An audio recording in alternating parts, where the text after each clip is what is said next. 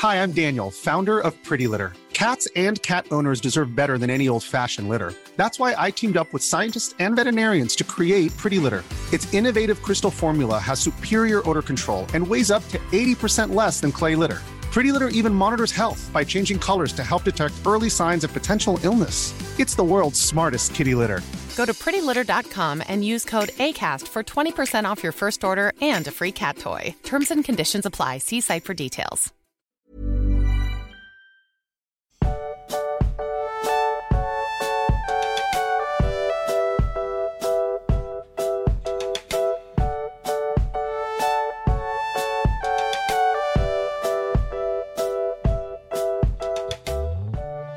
Du Max, weißt du, wo ich gerade bin? Wo bist du gerade? Auf Spotify, Max. Mit dir zusammen. Nein, sag bloß. Ich dachte, du sagst, wir sind in Mittelerde. Nee, wir sind erstmal noch auf Spotify. Okay, erstmal sind wir noch auf Spotify. Weil ich nämlich äh, ziemlich beeindruckt davon bin, dass uns wirklich Leute zuhören. Das hat mich vollkommen überrascht, ja. Man sagt ja immer so liebe Hörer oder sonst was und denkt sich so, die gibt's ja gar nicht. Also wir haben Hörer und Hörerinnen, sagen uns die Statistiken. Tatsächlich. Liebe Hörer und Hörerinnen. Genau. Und damit herzlich willkommen zum Tollkühn-Podcast, unserer kleinen Reise durch Mittelerde. Ich bin der Ramon und ich darf heute den Max an meiner Seite begrüßen. Hallo. Also, wie immer. Ich darf dich immer an meiner Seite begrüßen. Ja, das möchte ich hoffen. Wenn du hier jemand anderen einlädst, dann, dann wäre ich schon traurig. ich, ich nenne die Folge dann einfach anders. Hm. Nein, mache ich natürlich nicht. Du bleibst an meiner Seite. Wir gehen zusammen durch Mittelerde. Und wir sind heute bei Kapitel Drei. 3, ja. Kapitel 3, genau. Kapitel 3, drei Mann hoch. Oder nee, bei mir heißt es Wanderung zu dritt. Wanderung zu dritt. Warum heißt es denn bei dir anders als bei mir? Du, Max, gut, dass du fragst. Das war, das war toll, oder? Was, was eine Überleitung. Also wirklich sehr geschickt gemacht, ja. Ja, unglaublich. Max, kann es sein, dass es unterschiedliche Übersetzungen von der Herr der Ringe gibt? Tatsächlich. Jetzt, wo du es so sagst, ich habe da mal was vorbereitet. Kannst du mir darüber ein bisschen was erzählen? Ja, nein, wie in der letzten Folge schon angekündigt, ähm, habe ich tatsächlich nochmal nachgeschaut, ähm, wie das jetzt eigentlich genau war mit den Übersetzungen vom Der Herr der Ringe. Ja, also im Grunde ist es ganz einfach.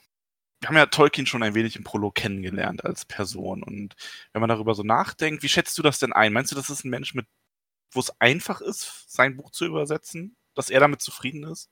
Ah, ich fürchte eher nicht, weil er doch ein bisschen äh, sich gern mal mit der Sprache beschäftigt hat und auch eine eigene Sprache erfunden hat. Ja, das ist auch richtig. Also, ja. ähm, und aber das, Gut, das Gute ist, er sagt das den Leuten dann ja auch. Ah, das stimmt, ja. Das stimmt. Das hat auch zu einer Art, ähm, also die ersten ähm, Übersetzungen vom Der Herr der Ringe waren Niederländische und Schwedische. Und die Übersetzer haben sich da teils recht große Freiheiten genommen, auch was die Übersetzung von den Namen äh, der Charaktere und weiter anging und ähm, elbische Namen abzuändern oder ähnliches. Und okay. das ist dem guten Mann damals schon ein bisschen missfallen. Ähm, würde, würde mir aber ehrlich gesagt auch nicht gefallen, wenn meine. Nee, kann ich auch verstehen, ja. Äh, äh bestes Beispiel ist ja äh, Game of Thrones, also äh, mit so einem John Schnee und so, finde ich schwierig. Ja, wobei uns das ja, das, da wird es ja dann interessant eigentlich, weil Jon Snow wäre, wenn Tolkien das geschrieben hätte, nach Tolkiens Maßstab, aber ja auch zu Jon Schnee übersetzt worden. Weil der Unterschied zu den elbischen Namen ist ja, dass ähm, Snow ja wirklich ein englisches Wort ist. Ah ja, okay, stimmt. Und ja. ähm, die englischen Wörter in Der Herr der Ringe wurden ja auch ins Deutsche übersetzt. Ja, Beutelsend ist jetzt kein englisches Wort. Da hast du genau, recht. das ist Baggins.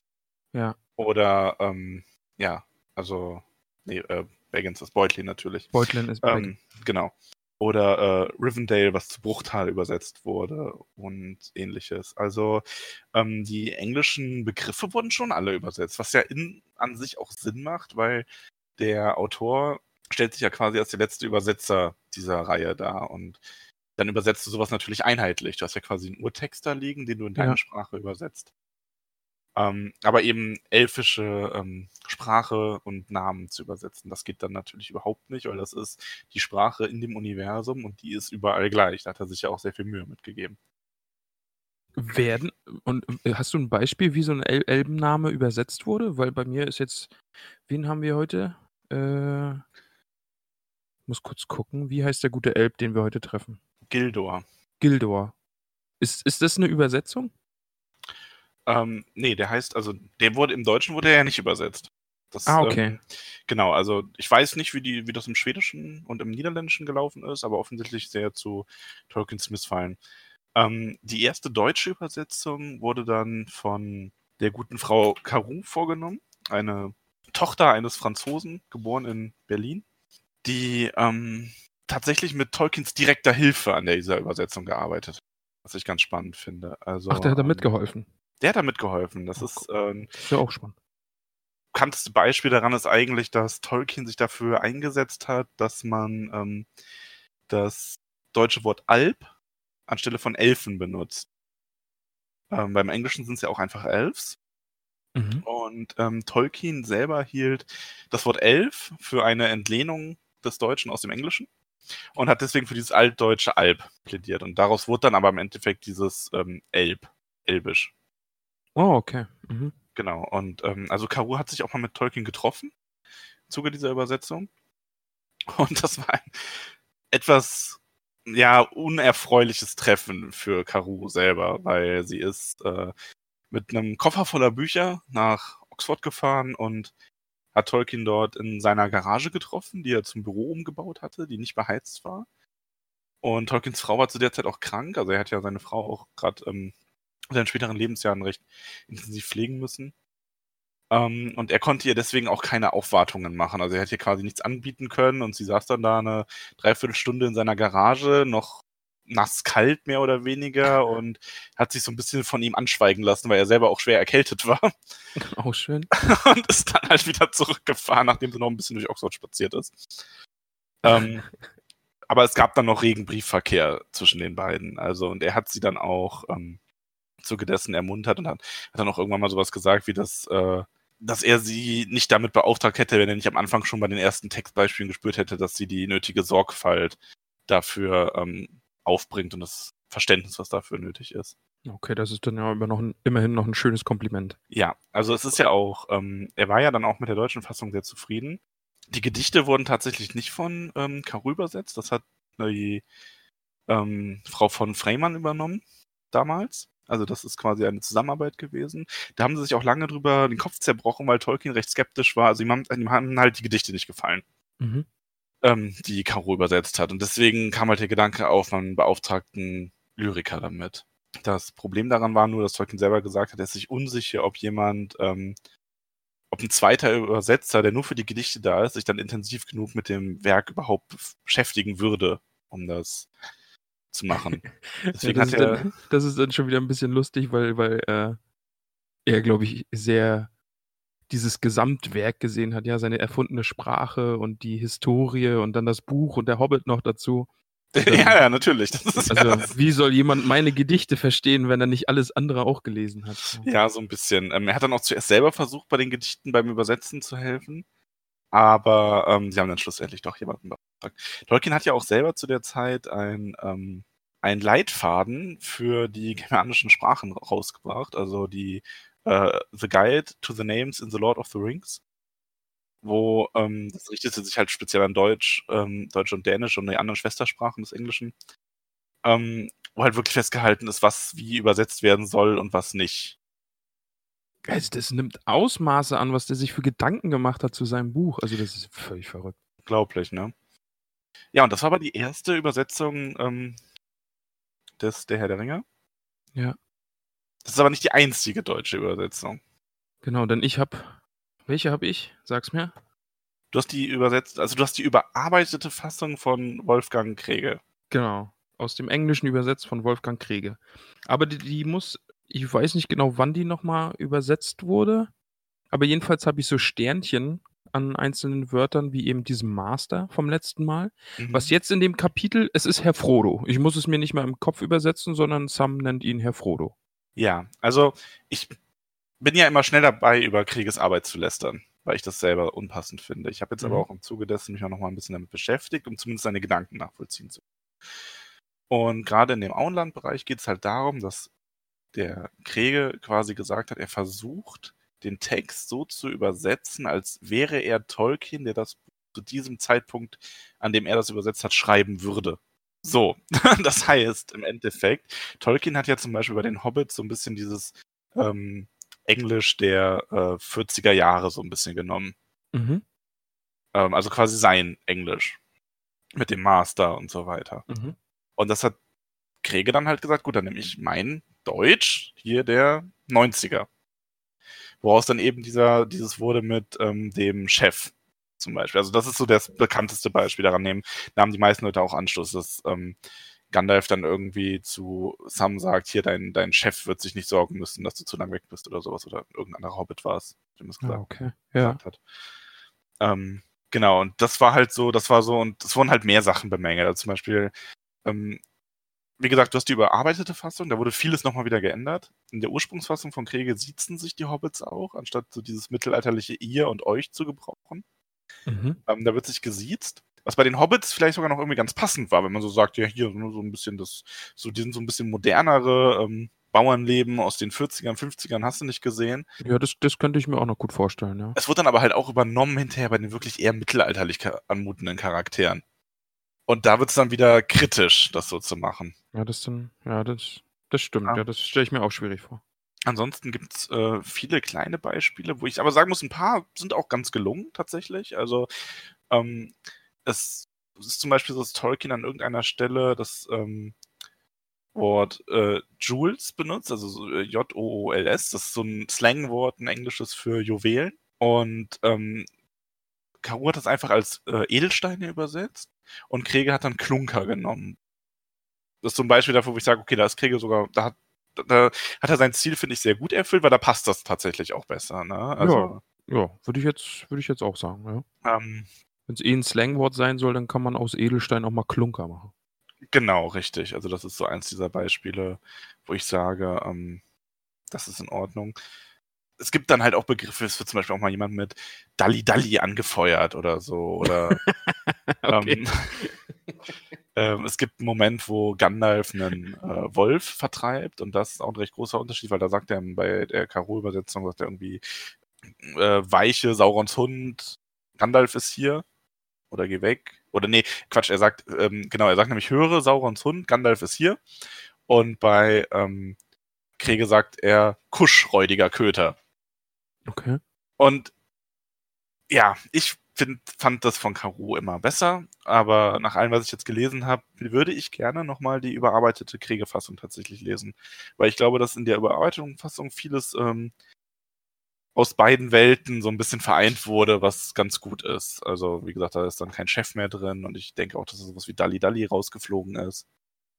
Also bisher äh, habe ich keinen Punkt gehabt, wo ich mich jetzt irgendwie dran gestört hätte. Es war halt einmal dieses Master, wo, wo das Sternchen eben drin war und wo es erklärt wurde. Und einmal, da hatte ich mir was angestrichen. Ähm, da ist irgendwo ein lautes Geräusch oder, oder jemand bewegt sich schnell oder so und jedenfalls wird gesagt, es bewegt sich oder klingt wie ein Güterzug oder eine Dampflok oder irgendwie sowas. Und das, das, da ist dann halt wieder, da, da finde ich es schwierig, weil in der Welt äh, von der Herr der Ringe gibt es halt keine Dampflok oder keine Güterzüge. Und so ein Mhm. Wort dann zu verwenden, das, das geht dann halt irgendwie nicht, finde ich. Hm. Ja, Aber klar, ansonsten- auch als aber Übersetzer, der eine alte Schrift übersetzt, versuchst du dich ja daran dran zu halten. Genau, ja. Dann stimmt das schon, ja. Aber bisher, bisher äh, habe ich keine großen Punkte, wo ich jetzt sage, da ist was schwierig übersetzt oder klingt holperig oder so. Ja, also wie gesagt, nach meiner kurzen ähm, Recherche kam auch wirklich heraus, dass ähm, diese Neuüberarbeitung ähm, von Kriege, die erste halt, wie gesagt, die wurde auch sehr, sehr zwiegespalten aufgenommen. Also die ist von 2009. Quatsch, von 2009 ist die verbesserte Variante natürlich. Ähm, und dass aber diese verbesserte äh, Neufassung von ihm, dass die halt wirklich ähm, ja, also auch sehr gut angenommen wurde insgesamt unter den Fans. Also deswegen, da bin ich gespannt, die selber mal zu lesen. Die müsste ich mir dann auch nochmal zulegen. Ich habe nach dem, was du mir schon irgendwie über die Setz Übersetzung erzählt hast und so, habe ich jetzt irgendwie mehr Hass erwartet. Aber irgendwie bist du jetzt doch ganz versöhnlich mit der Übersetzung. Ja, also es ist halt, ähm, es ist natürlich schon, ich finde, also ich finde grundsätzlich bei sowas diesen ähm, übertriebenen Internethass dann immer sehr schwierig.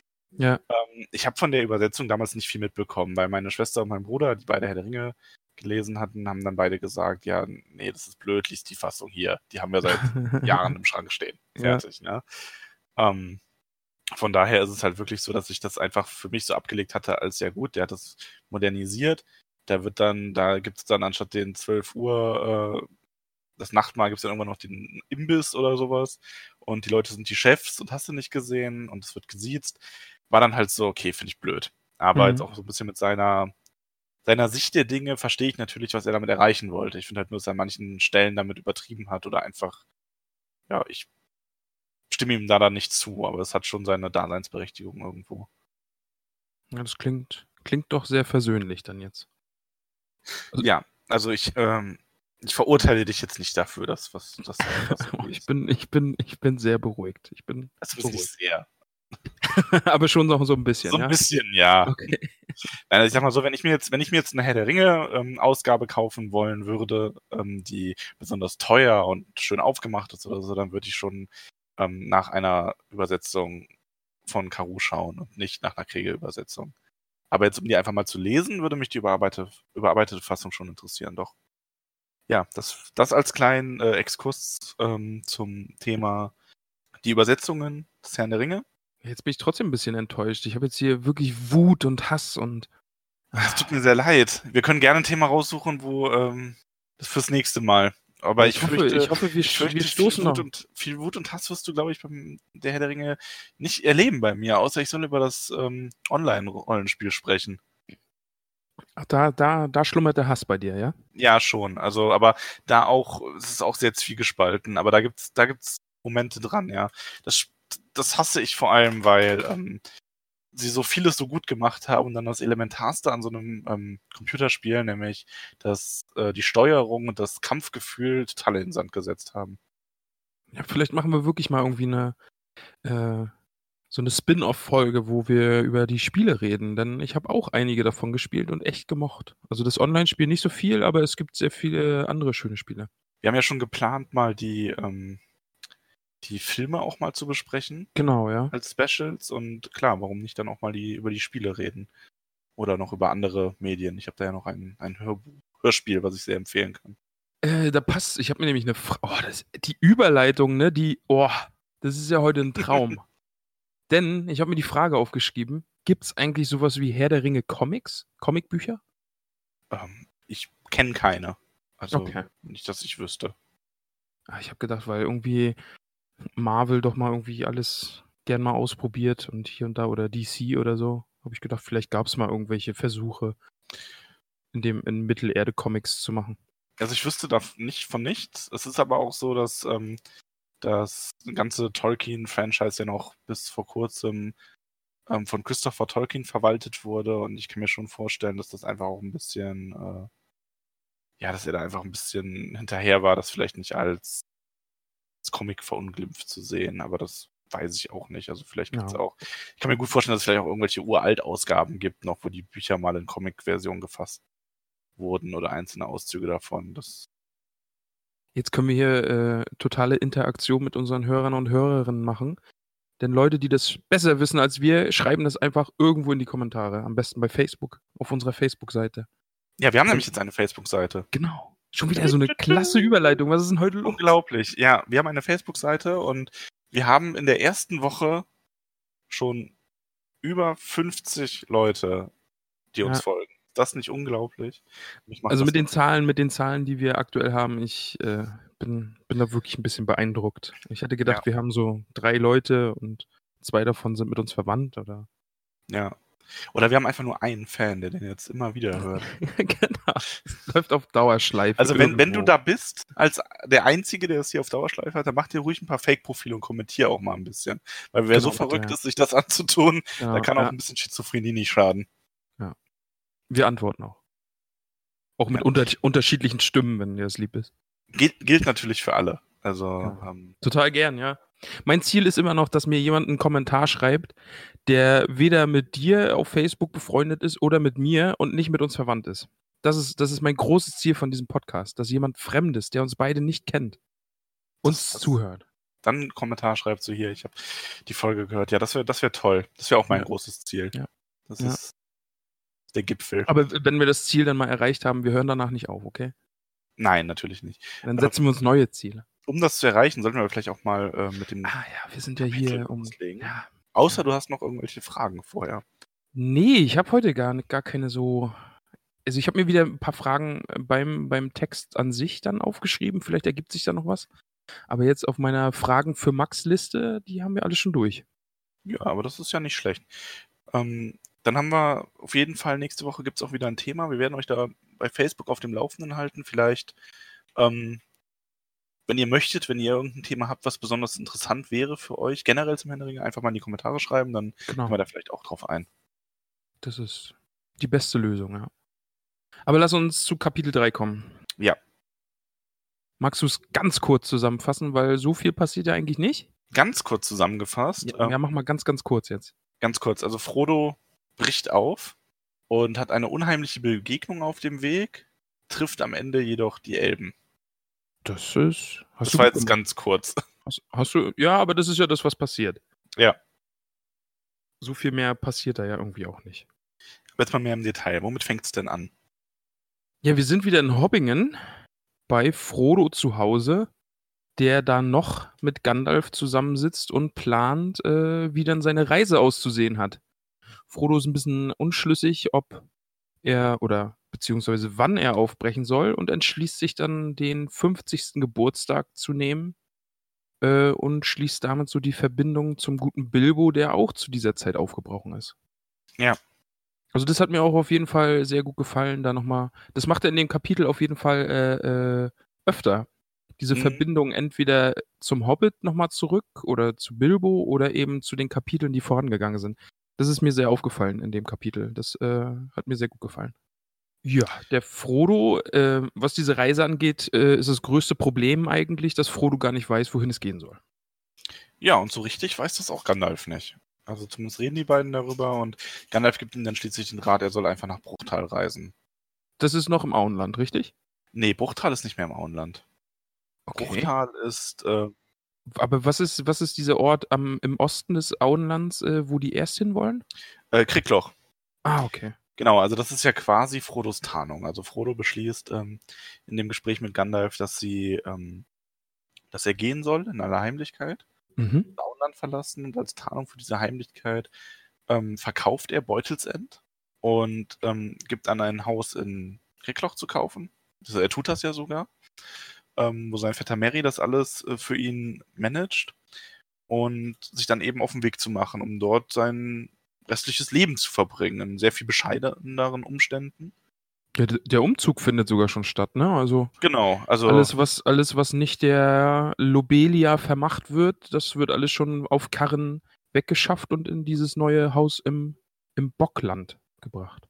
genau. Und das ist, wie gesagt, eigentlich ja nur die Tarnung, weil er von da aus dann nach Bruchtal zu Elrond, dem Halbelben, weiterreisen möchte.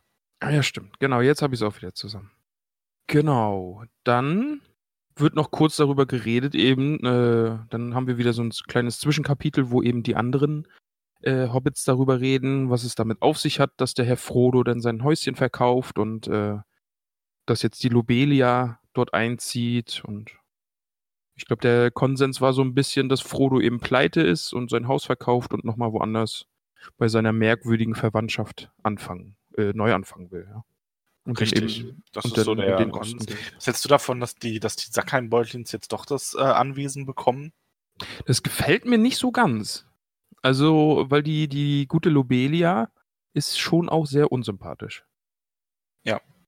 Also auch wenn sie dann da in das Häuschen kommt und sich umschaut, ob auch wirklich noch alles da ist, äh, was sie dann geerbt hat, beziehungsweise was sie jetzt gekauft hat. Also ist jetzt nicht so das Happy End für das Haus und ich hoffe, dass, da, dass wir da irgendwie vielleicht nochmal drauf zurückkommen. Irgendwann. Könnte sein. okay. Könnte sein. Ja, aber ähm, ansonsten, der Plan, Gandalf bleibt zwei Monate im Auenland. Und versteckt sich vor den Hobbits. Ein bisschen, ja. Also er ist schon, er ist schon, also in diesem Kapitel ist er auf jeden Fall auch wieder dieser alte, kauzige Mann, dieser alte, kauzige Magier. Der irgendwie nicht richtig weiß, was jetzt eigentlich passiert und so viele Fragen hat und er versteckt sich vor den Hobbits und lungert da rum und dann bricht er auf einmal schon wieder auf und ist verschwunden. Ja, also er ist, Gandalf ist in Eile, auch wenn er recht lange braucht, aber Gandalf ist auf jeden Fall, ähm, oder ein bisschen aufgewühlt, macht er den Eindruck in dem Ja. Kapitel. Dem Genau, scheint ja, das das, alles das trifft es ganz gut, zu ja. behagen. Ja. Ähm, Da fand ich auch äh, eine sehr schöne Stelle, als ähm, äh, die Lobelia vorbeikam. Das ist so ein kleiner Nebensatz. Frodo bot ihr keinen Tee an. ja, Und als sie dann Das wirklich aufbrechen und ihre Sachen packen, ja, den Abwasch ließen sie für Lobelia stehen. da musste ich lachen. Also das war. kleine Gemeinheiten austeilen. Ist aber auch die Lobelia, wie sie dann in das Haus kommt, noch falsch, was sie jetzt alles gekauft haben will und was nicht. Ähm, wirklich sehr unsympathisch. Aber da auch wieder so ein bisschen die Verbindung zu Bilbo, ja. Also Bilbo, der den Leuten irgendwie die Sachen vermacht und, und den da so ein bisschen eins mit reinwirkt, ist jetzt so ein bisschen auf Frodo auch abgefärbt. Also die sind auf jeden Fall verwandt. Ja, und Bilbo hatte auch einen großen Einfluss auf Frodo. Nicht nur, was das angeht, wie man später im Kapitel noch sieht. Genau, das kommt ja auch nochmal, genau. Und da, das ist, glaube ich, habe ich mich dafür entschieden, dass das meine Lieblingsstelle ist? Sehen wir dann noch. Sehen wir dann. Gab, noch, gab so ein paar Stellen, die mir ganz gut gefallen haben. Ja, aber wie geht's denn dann weiter? Genau, die drei, es sind nämlich Frodo, Sam und Pippin. Mhm.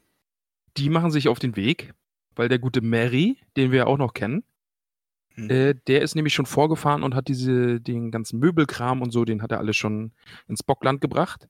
Genau. Äh, dazu muss man sagen, dass nur Sam Bescheid weiß, was der eigentliche Plan ist. Genau. Also der Rest denkt ja, Frodo will sich da einfach im ähm, Bockland niederlassen. Genau. Ähm, kleine Anmerkung noch, Gandalf verspätet sich. ja, sehr sogar, das stimmt. Also Gandalf wollte ja dazustoßen und die begleiten und Gandalf kam dann einfach nicht. Ja, Und das, das beschäftigt den guten Frodo auch ganz schön, äh, weil es, er fragt sich immer wieder, sollte er warten, sollte er schon alleine aufbrechen und hofft darauf, dass Gandalf sie dann doch schnellstmöglich einholt, aber das passiert leider nicht. Eine schöne, schöne Stelle war auch noch, ähm, Sam verabschiedet sich. Ähm, es wird nicht geschrieben, ob von seinen Freunden oder von seinen Eltern, sondern er verabschiedet sich vom Bierfass im Keller. Fand ich auch sehr schön. er hat erstmal, er musste noch ein Schlückchen trinken und sagt dann, ja, jetzt reicht's erstmal, jetzt kann ich aufbrechen. Das ist tatsächlich sehr schön. Wobei ich glaube, es wird nicht explizit erwähnt, ich glaube, Sam hat sich vor allem vom Garten auch verabschiedet. Dem ist er ja wirklich sehr verbunden. Genau, ja. Aber das mit dem Bierfass, das fand ich wirklich, da musste ich schon wieder schmunzeln. Waren so einige Stellen bei, die sehr, sehr, sehr, äh, sehr lustig waren. Ja, die drei Hobbits machen sich auf den Weg. Ähm, und tatsächlich ist das, was dann kommt, ähm, meine Lieblingsstelle für heute. Also nicht mal, ähm, also nicht die Begegnung, die sie dann haben, sondern wirklich der Teil ähm, zwischen Pippin, ähm, Sam und Frodo machen sich auf den Weg. Bis zu dieser unheilvollen Begegnung, zu der wir noch kommen. Dieses äh, gemeinsame Wandern und sich necken von den Hobbits, dass man Pippin ein bisschen kennenlernt, ähm, wie er Sam aufzieht am Morgen noch. Mit Sam ist das heiße Wasser schon bereit und so. ähm, ich fand, das hatte einfach sowas von einer. Man hat einfach da richtig guten Einblick in diese Freundschaft bekommen und das ist noch so unbeschwert und Pippin, der von nichts weiß, verhindert auch, dass Sam sich, ähm, Sam und Frodo sich austauschen und so viel Sorgen machen können. Also das war irgendwie für mich an dem Punkt äh, heute meine Lieblingsstelle. Da muss ich vielleicht ein bisschen gegenlenken, weil mir war es zu lang. Mir war genau diese Stelle, diese Reise, dieses Aufbrechen äh, wirklich zu lang. Weil es geht doch über drei, vier Seiten bestimmt. Äh, Ich habe sogar noch ein bisschen mehr. echt. Oh, also ich fand dieses, ja, sie, ja, sie, Was? Nein. ja, sie wandern und dann machen sie Pause und dann essen sie und dann schlafen sie und dann wandern sie und dann stehen sie auf und dann frühstücken sie und dann wandern sie weiter und dann haben sie wieder Hunger und machen Pause und dann essen sie was und dann wandern sie. Also das ging mir dann doch. Ich wusste dann doch schon, dass sie wandern. Ja. Ja, kann ich nachvollziehen. Also ich sage ja auch, man muss das auch an dem Buch mögen, diese langen, ausgedehnten Szenen Ja. so ein bisschen. Ähm, was ich halt aber, vielleicht liegt es auch daran, dass ich so ein bisschen diesen Rückblick noch da drauf habe und halt genau weiß, was aus denen wird. Und da jetzt dann einfach so ein bisschen dieses, dieses da sind sie noch so unschuldig, in gewisser Hinsicht. Außerdem wiederholt Frodo natürlich ähm, das Gedicht von Bilbo, den alten Reim, die Straße gleitet fort und fort. Und da ich das selber ja extrem ähm, toll finde, hat mich das auch einfach wieder gefreut. Ähm, äh, die Seite, also bei mir ist das die 129, das habe ich mir nicht aufgeschrieben, das ist nämlich meine vielleicht Lieblingsstelle. Weil das Gedicht fand ich schön und wie er eben auch über äh, Bilbo redet in diesem Moment. Und dieser Vergleich mit dem Fluss, dass sie jetzt eben in diesem, Mhm. dass, dass alle Straßen sind ein Fluss und kleine Wege sind die Abzweigung von den Flüssen. Und also das fand ich, das ist wirklich eine sehr, sehr schöne Seite auch. Das, Ja. das, das würde ich auch von dem anderen Kram äh, ausblenden, also dieses Wandern und Lagern und Wandern. Und diese einzelne Seite, da habe ich mir auch mein Zettelchen rangemacht. Also das ist eine vielleicht äh, Lieblingsstelle. Ja, na gut, aber immerhin, dann haben wir da jetzt ein bisschen Konsens. Die Stelle ist einfach sehr schön. Auf jeden Fall, auf Auch jeden Fall. Äh, auch ganz berühmte ähm, Stelle. Ähm, also ich habe ja die, ich lese es auf der Kindle-Version und ähm, ist ganz spaßig. Du siehst ja die, äh, wenn andere was markieren. Also wenn Okay, ja. es Stellen im Kindle gibt, wo ähm, in dem Buch viele Leser eine Stelle markieren, dann siehst du das. Und natürlich ist dieser Satz, ähm, was äh, Bilbo zu sagen pflegte, nämlich du betrittst die Straße und wenn du nicht auf deine Füße aufpasst, kann man nicht wissen, wohin sie dich tragen. Ist auch markiert, weil das ist auch ein relativ, ähm, ja, etwas bekannterer Satz. Ja. Glaube ich auch mal im Film fällt. Und da habe ich mir den Satz äh, dann von Pippin aufgeschrieben, äh, na mich zieht die Straße heute nirgendwo hin. Und weil er so müde ist, das fand ich dann auch wieder sehr schön. Der, der gute Pippin ist allgemein in diesem Kapitel doch ein bisschen müde unterwegs. Also, Ja, der ist ja auch noch ein sehr junger Hobbit. Also der Ah, ist ja okay. ein bisschen jünger als die anderen. ah, da sprichst du auch was an, denn äh, ich habe ja immer so den, den Vergleich im Kopf zum Film und hier im Buch macht der Herr Frodo äh, doch einen sehr reifen Eindruck. Also er ist ja auch mega alt, wie wir schon rausgefunden haben. Ja? Mega Also, alt, ja, 50 ist ja schon uralt. Nee, aber im Film, ähm, im Film vergeht ja auch viel weniger Zeit zwischen dem Ring. ah ja, ähm, stimmt, das hatten wir beim letzten Mal, genau. Genau, dass ja auf Frodo übergeht und Gandalfs erscheinen und hier ist Frodo halt wirklich schon ein gesetzter Herr im Endeffekt. Also Ja. der hat sich schon äh, eingerichtet in seinem beschaulichen Leben. Ja, Auenland. okay, 50 ist jetzt vielleicht nicht mega alt, aber er kommt auf jeden Fall sehr, sehr viel älter als jetzt zum Beispiel ein Sam oder äh, ein Pippin rüber. Also Mhm. das ist mir auf jeden Fall auch aufgefallen. Ja, aber um im Kapitel weiterzugehen, es kommt nämlich eine unheilvolle Begegnung. Oh ja. Max, Ma- Max, was ist denn da passiert? Also die Gruppe von Hobbits hört zuerst ein Pferd oder ein Pony und verstecken sich dann, weil Frodo ja selber sagt, also Frodo hat direkt schon auch ein ungutes Gefühl und sagt, er möchte nicht, ähm, er möchte nicht gesehen werden und sollte es Gandalf sein, dann kann man sich ja immer noch zeigen. Und tatsächlich kommt ein schwarzes Pferd und ein großer Mensch, für Frodo zumindest, der in diesen schwarzen Mantel eingehüllt ist mit Kapuze Mhm. ohne dass man etwas sieht, unsichtbares Gesicht, das im Schatten liegt. Und Frodo ist in diesem Moment kurz davor, den Ring anzustecken. Aus Furcht. Trotz Gandalfs Warnungen. Und aber auch so ein bisschen Zwang auch. Da hatte ich auch das Gefühl, dass der Ring so ein bisschen will, ach Frodo, bleib doch vielleicht auf der Straße stehen. Dass da dieser, also ich glaube, wir können sagen, dass das ein Ringgeist ist, oder? Ja. Und da hatte ich eben, genau, ich kenne das natürlich, ist eine super Szene aus dem Film, die mir auch direkt im Kopf war. Ähm, und da hatte ich ein bisschen das Gefühl, dass vielleicht der Ring auch so ein bisschen zu dem Ringgeist hin will. Und oder steck mich doch auf, äh, vielleicht merkt der Ringgeist, Ja, äh, äh, das ist auch- dass du ihn gerade benutzt. Also der, der Ring will gefunden werden, also und der will zu seinem Herrn. Und äh, der Ringgeist war ja auch schon vorher im Kapitel mal Thema, als er nämlich. Stimmt, genau, das haben wir gar nicht gesagt, denn Sams Vater hat Besuch ja. bekommen, genau, ja. Ja. Und Frodo hat es ja auch noch gehört gehabt, dass äh, Sams Vater da von einem Fremden äh, ausgefragt wurde über ihn. Aber zu ihrem Glück äh, dachte der gute O, Ohm? Ist der Ja. Ohm? Der alte Der gute-. Genau. Der Ohm Gamgee dachte nämlich, dass die Hobbits schon aufgebrochen sind am Morgen und hat den Ringgeist dann einfach, weil er es nicht besser wusste, wieder weggeschickt. Genau, also insofern hat der Plan ja wirklich funktioniert. Ähm, das Einzige, was Frodo jetzt weiß, ähm, dass der, oder auch noch herausfinden wird, dass der Feind ihm wirklich viel dichter auf den Fersen ist, als er es vielleicht gedacht hat. Und auch schon im Auenland. da war ich auf jeden Fall auch dann überrascht, dass äh, das Tempo so angezogen hat. Dass der, dass der, dass der, dass das Böse jetzt wirklich so präsent ist auf einmal und das wird Frodo dann ja auch klar. Äh, zu der Szene, ich musste sie direkt einfach nochmal auf YouTube gucken. Ich, äh, boah, ist das gruselig. also das Ja. ist wirklich, wirklich sehr intensiv und wirklich gruselig. Ich kann wirklich jedem empfehlen, nochmal diese kurze Szene sich anzuschauen. Die gibt's eben auf YouTube und also das ist ja schon wirklich fies. Ähm, ich- wie gesagt, ich bin auch ein großer Fan der Filme. Also die äh, und die Darstellung der Ringgeister ist etwas, was mir extrem gut gefällt. Bis auf ein, zwei kleine Szenen, aber da kommen wir dazu, wenn wir irgendwann die Filme besprechen. Okay. Und man sieht auch in der Filmszene sehr gut das ähm, Verlangen von Frodo, sich vielleicht jetzt doch diesen Ring aufzustecken. Ja, genau, im Film. Und dann äh, Sam hält ihn ja quasi auch schon davon ab, ne? Mhm. Also da hat Sam ja dann auch gleich wieder eine viel größere Rolle, dass er da. Ja, das ist natürlich im Film musst du das natürlich anders behandeln als im Buch. Also im Buch kannst du diesen inneren Monolog viel besser darstellen. Da Ja, ist jeden- nicht ja. nötig. Auf jeden Fall. Aber ähm, geht es weiter?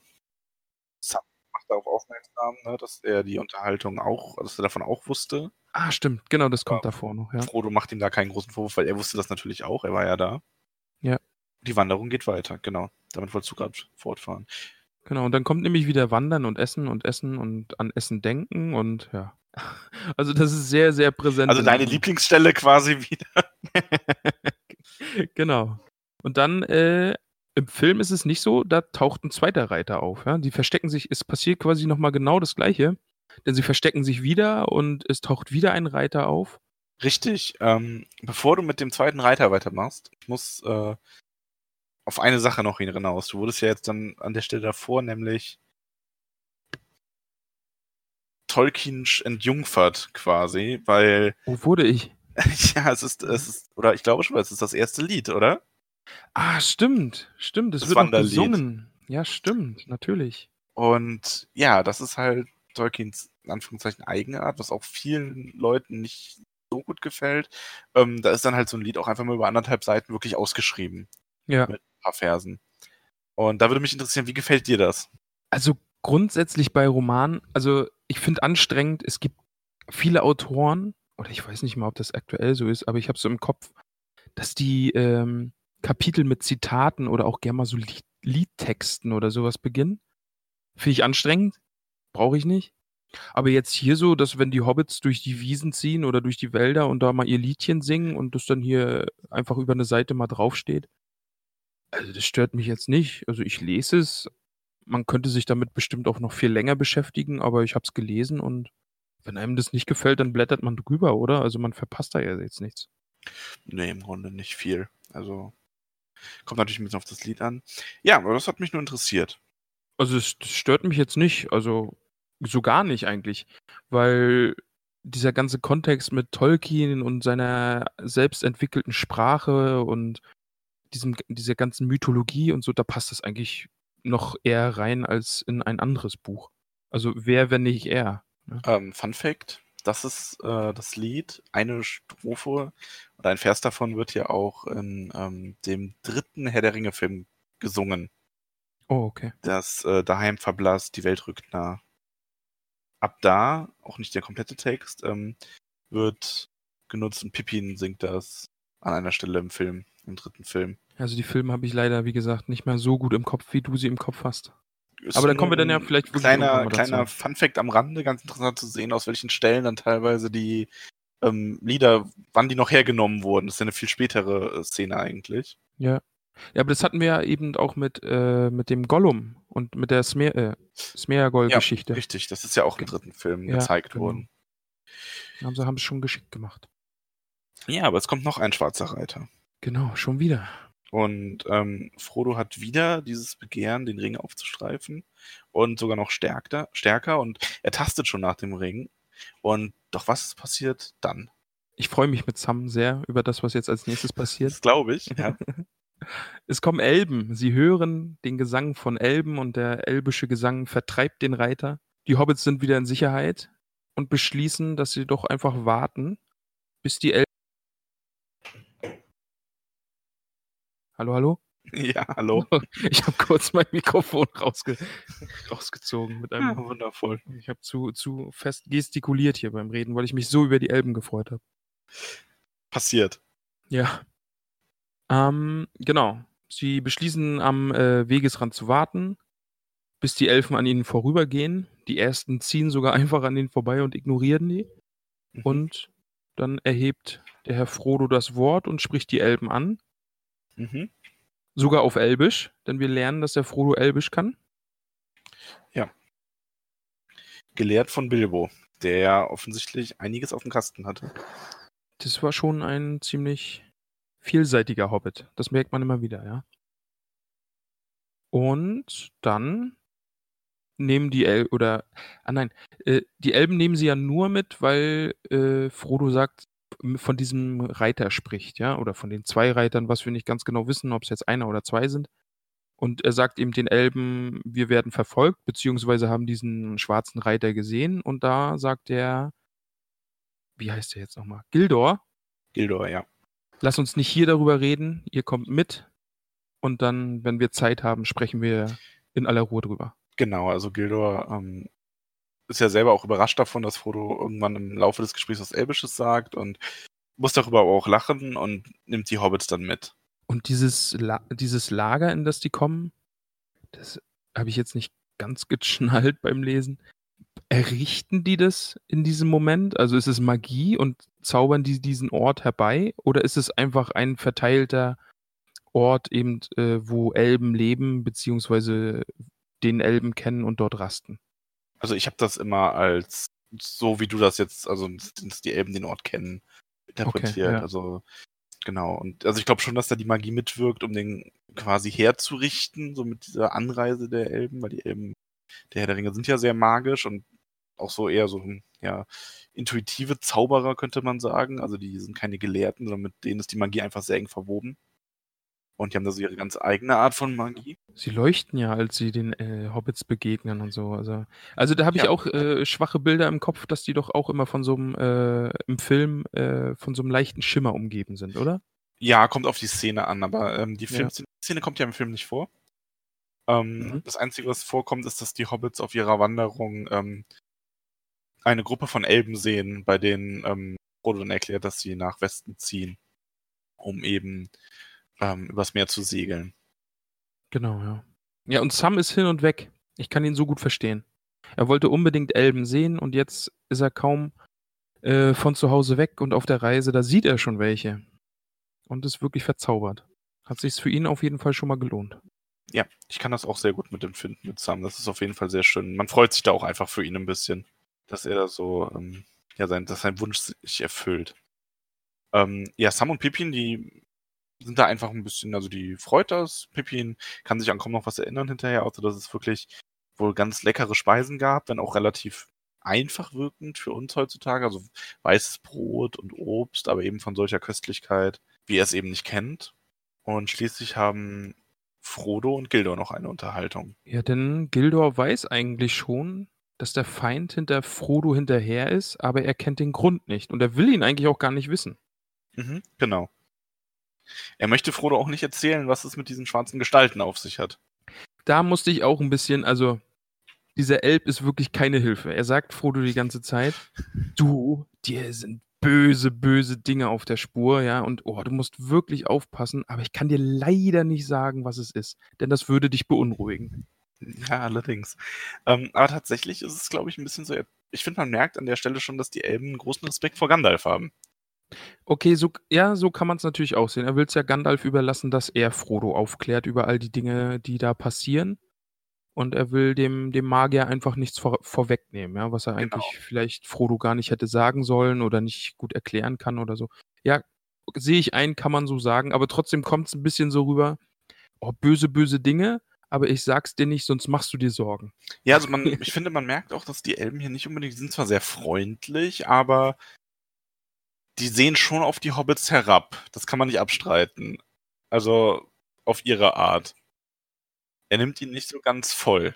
Ja, vor allen Dingen auch, weil sie sind ja auf diesem äh, Weg raus aus Mittelerde. Das, das finde ich, das merkt man auch ein bisschen, dass, das, dass dieses Volk an sich eben in Bewegung ist und heimwärts Ja. oder Wohin auch Ja, immer. auch wie er ihn, wie er ihn korrigiert mit so, das ist nicht euer Auenland, das gab ja schon vorher und nachher. Genau. Das ist so ein bisschen so, ja, komm, halt die Backen, ich möchte eigentlich was über was ganz anderes reden. ja, genau. Ja. Und er rät so ihm dann, es. genau, und er rät ihm dann am Schluss einfach, dass er nicht auf Gandalf warten soll, sondern Freunde um sich scharen soll und äh, einfach den Weg schon alleine antreten soll. Ja, also er erklärt es ja auch, was ich dann auch ganz stimmig finde, dass Elben nur sehr selten unvorsichtige Ratschläge geben, selbst unter den Weisen, weil ein Rat halt ähm, auch in die Irre führen kann. Mhm. Und schließlich gibt ihm dann aber, wie du sagst, den Rat, ähm, sich auf den Weg zu machen. Aber Frodo weiß doch immer noch nicht, wohin es geht, oder? Ja, doch, Frodo möchte ja weiter nach Bruchtal an der Stelle. Also Bruchtal hat er ja noch nicht erreicht. Das ist ja immer noch so das große Ziel, nur eigentlich sollte Gandalf ihn ja bera- äh, begleiten. Jetzt ist er ohne Gandalf aufgebrochen und jetzt rät ihm ähm, Gildo einfach den Weg erstmal fortzusetzen. Also Okay, also einfach erstmal beim- Richtung beim Bruchteil weiter. Und dann nach Bruchtal weiter, Mhm, genau. Okay. Ja, das war das Kapitel schon. Mehr, Das war's, ja. mehr ist nicht passiert. Gefällt dir denn, hat dir deine erste Begegnung mit den Elben denn gefallen? So abschließend gefragt. Schon, ja. Also es kommt auf jeden Fall rüber, dass sie Mage, sehr, sehr magische Wesen sind. Also das, das spürt man. Und ich bin gespannt. Ich weiß ja, dass wir noch auf mehr Elben treffen. Und bin da sehr gespannt, noch mehr von denen zu sehen. Ja, ansonsten so ein, ein Auf und Ab der Gefühle, dieses Kapitel, eben dieses Wandern. Und das, das hat sich für mich sehr gezogen. Aber dann kam, zack, kam dann schon äh, die Stelle mit dem Ringgeist und das war dann wieder sehr intensiv. Und dann dieser langsame Ausklang mit dem Elben, das, das, also es hat mir gefallen. Kann man so sagen. Ähm, das heißt, wie viele haarige Hobbitfüße sind's für dich? Ähm, ich muss ja, das letzte Mal habe ich, glaube ich, sieben gegeben, oder? Hm? Ich glaube, ich gebe dieses Mal sechshaarige Hobbitfüße, weil es war schon sehr lang. Also das Kapitel war jetzt auch wieder so ein 30-Seiten-Kapitel. Und jetzt aus, mit meiner Autorenbrille, ja, Zieh, zieh die Autorenbrille auf, ja. wenn ich mir jetzt die Autorenbrille aufsetze, dann hätte man da schon einiges streichen können. Also ich will jetzt nicht sagen, oh, hier, ne, äh, Herr Tolkien, bitte streichen Sie in Ihren Kapiteln was weg. Aber aus heutiger Sicht einfach, glaube ich, würde da einiges rausfliegen, weil es Mhm. einfach zu lang ist und vor allen Dingen halt Wiederholungen sind. Da macht es, glaube ich, der, der Film dann eben auch wieder geschickter. Einfach. Also, durch die Zeit, ich kann mich- größtenteils anschließen. Ähm, ich fand die Wanderstellen nicht so zäh wie du, glaube ich, insgesamt. Also gerade weil es ja auch Mhm. eine meiner Lieblingsstellen war, weil ich die einfach so auch so schön ähm, unschuldig fand, das mal wieder zu sehen. Ist aber, wie gesagt, auch natürlich aus meiner Sicht, der das rückblickend nochmal liest. Ähm, ich gebe dem dann, ich gebe dem aber genauso viel, also auch sechshaarige Hobbitfüße.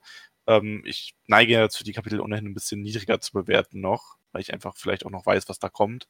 Ja, das macht mich ja auch sehr, sehr neugierig. Weil ich, ich merke jetzt auch so, es, ist, es plätschert sehr und es jetzt war so eine Spitze durch diese Ringgeister war so drin. Aber dass du jetzt so niedrig bewertest und eigentlich weißt, oh, da kommt noch richtig gute Kapitel, freue ich mich sehr drauf. Ja, also wobei ich persönlich auch den Bewertungsmaßstab so legen werde. Also ich glaube, ich würde vielleicht ein oder zwei Kapitel dann mit einer 10 haben oder so. Oh, okay. Mhm. Also ich Ja, werde da schon kritisch sein. Ich bin wirklich sehr gespannt, weil eben auch noch Charaktere auftauchen, auf die ich mich sehr freue. Ja, alleine die Ka äh, Kapitel, wo Charaktere eingeführt werden, die werden bei mir wahrscheinlich schon teilweise nur wegen des einen Charakters ein großes Plus kriegen. Ähm, jetzt mal so äh, vorausgefragt, auf wen freust du dich an Charakteren? Auf welche Einführung von Charakteren ich mich Mhm. freue. So ein, zwei? Also Aragorn natürlich, sehr. Mhm. Ähm, und wenn ich noch einen sagen müsste, oh ja, Eomer, ähm, der aus Rohan, zweites Buch, erste Begegnung, ähm, großartiges Kapitel, ganz, ganz großartig. Ich bin ehrlich gesagt sehr gespannt, wie Gimli und Legolas in diesem Buch miteinander sind, weil das ist ja im Film schon sehr episch. Also diese, diese Hassliebe, die die miteinander haben, diese Konkurrenz, in, in der die miteinander stehen, bin ich sehr gespannt, ob das hier in dem Buch auch so rüberkommt. Sag nicht. Ich glaube, da wirst du nicht enttäuscht. Das sage ich noch voraus. Sehr, Das sehr ist mein schön. Ausblick für die Zukunft. Ähm, damit war es das für das dritte Kapitel. Was steht denn das nächste Mal an? Das nächste Mal steht das vierte Kapitel an. und Das heißt bei mir geradewegs zu den Pilzen. Bei mir heißt es querfeldein zu den Pilzen. Tja. ich glaube, da werden wir noch öfter aneinander äh, rasseln, was die Kapitelnamen angeht. Wir, wir, wir, können dann ja noch bewerten, welche Kapitel. Wobei ich befürchte, dass bei den Kapitelnamen das Kriege tatsächlich mehr getroffen hat, weil es ein bisschen moderner ist. Also ja. querfeldein wird das wahrscheinlich besser wiedergeben. Das erfahren wir nächstes Mal. Ich freue mich sehr drauf. Also ich bin wirklich sehr gespannt, wie das jetzt weitergeht. Ich freue mich auf deine Reaktion, wie jedes Mal. Äh, das nächste Mal ist das Kapitel, habe ich schon, ich habe schon ein bisschen vorgeguckt, ne? äh, nur halb so lang wie die, äh, wie die Kapitel bisher und ich bin gespannt, ob äh, es dadurch kompakter wird, ob mehr passiert auf weniger Raum oder ob einfach weniger passiert. Und ja, also ich bin sehr gespannt auf das Kapitel, einfach weil, weil die Länge so unterschiedlich ist zu dem, was wir bisher hatten. Ich sag dazu nichts. Ich sag nur Dank okay. fürs Zuhören und wir hören uns nächste Woche. Genau, folgt uns, wo ihr uns folgen könnt und dann äh, hören wir uns das nächste Mal. Tschüss, Max. Tschüss.